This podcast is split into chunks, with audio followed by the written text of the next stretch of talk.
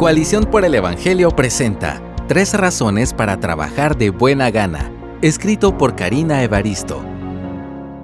Es común considerar el trabajo como algo desagradable o esclavizante. Frases como mañana es lunes otra vez, expresadas en un tono de profunda decepción, son usuales cada reunión de domingo.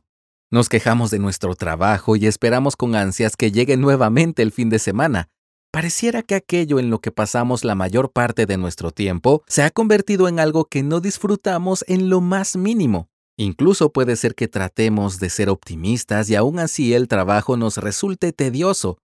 Hace algunos años trabajé en una ONG reclutando al personal de campo y de oficina. Para este último grupo se hacía una inducción que incluía una visita a un proyecto social en una zona alejada de la capital. El propósito era que los trabajadores contables y de sistemas pudieran ver cómo su labor impactaba positivamente a cientos de niños.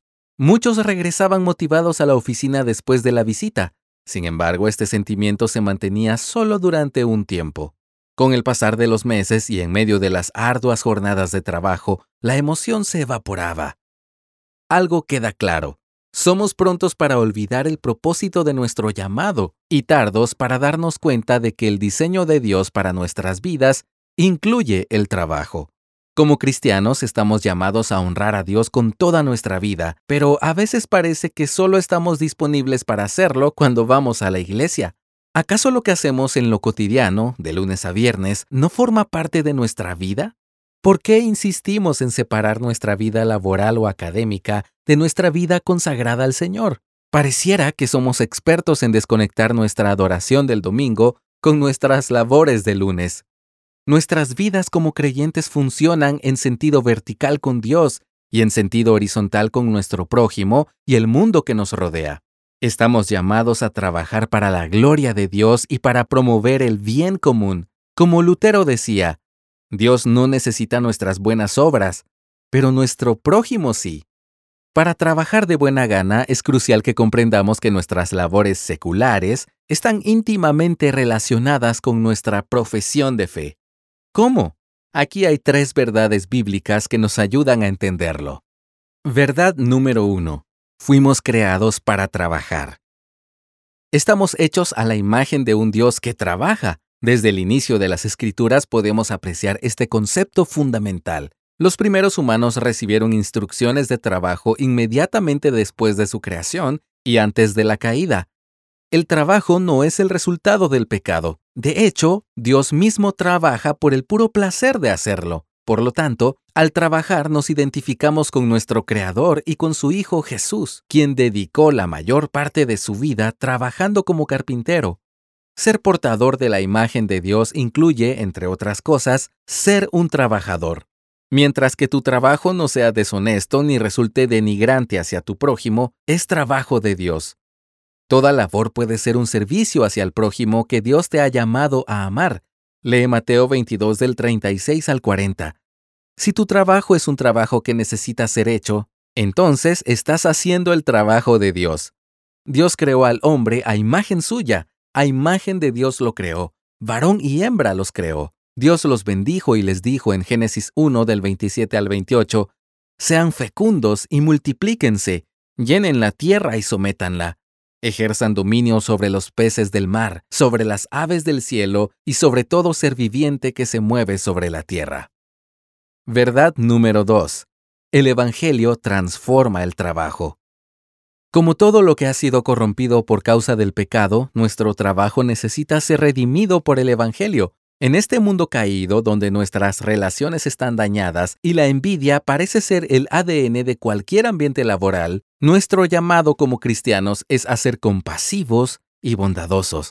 Después de la caída, el trabajo se volvió frustrante, según Génesis 3 del 16 al 19, pero por causa del Evangelio, el trabajo recupera su propósito debido a que hemos sido redimidos y recuperamos nuestra comunión con Dios. Ahora laboramos para contribuir con el bien común y recordando la esperanza de que Jesús volverá y restaurará el estado caído de todas las cosas. En la eternidad, el amor, la justicia y la verdad reinarán. Cuando entiendes que la naturaleza del Evangelio es cambiar la forma en que hacemos las cosas, dejas de ver tu trabajo como una maldición y comienzas a verlo como un medio para glorificar a Dios y bendecir a tu prójimo con tus labores. Como enseña Pablo en Colosenses 3:23, todo lo que hagan, háganlo de corazón, como para el Señor, y no para los hombres. Verdad número 3. El trabajo es un medio para hacer luz.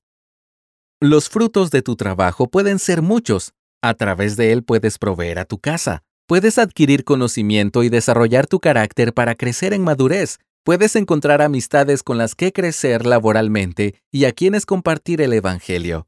Desde los que hacen el trabajo más sencillo hasta el más complejo, todos podemos ser colaboradores de Dios a través de nuestras labores para cumplir con su misión en este mundo. Nuestros trabajos nos proveen una plataforma de servicio e influencia. Adán labraba la tierra y la cultivaba. José pasó de ser un esclavo a gobernar. A los 30 años se convirtió en el segundo al mando de Egipto. Daniel ganó un puesto de honor entre los gentiles y pudo mostrar el poder de Dios frente al rey Belsasar. Ruth, siendo moabita, acompañó a su suegra anciana y viuda y no dudó en trabajar de forma incansable por su sustento. Pablo y Bernabé hacían tiendas. El mismo Jesús trabajó como carpintero gran parte de su vida. Su trabajo ayudaba para el sustento de su familia. ¿Quién sabe lo que Dios hará a través de ti en el lugar al que te ha enviado a trabajar? En Mateo 5:16 nuestro Señor Jesús dice, Así brille la luz de ustedes delante de los hombres, para que vean sus buenas acciones y glorifiquen a su Padre que está en los cielos. Tu trabajo importa. No es casualidad que hayas llegado al trabajo en el que te encuentras. Dios te puso allí para que seas sal y luz. Y finalmente, como decía Pablo, realizamos nuestro trabajo como al Señor y no a los hombres. Lee Efesios 6:7. Trabajemos de buena gana, sabiendo que todo lo que hacemos como creyentes puede ser un reflejo de la obra de Dios en nosotros y una forma de adorarlo. Pongámonos los lentes del Evangelio y miremos a través de ellos sabiendo que todo buen esfuerzo, incluso el más sencillo, tiene un eco para la eternidad. Derribemos la falsa dicotomía entre lo secular y lo sagrado y dejemos de pensar que solo somos cristianos dentro de las cuatro paredes de la iglesia. Que nuestra adoración sea un olor fragante las 24 horas del día, 7 días a la semana. Gracias por escucharnos. Si deseas más recursos como este, visita coaliciónporelevangelio.org.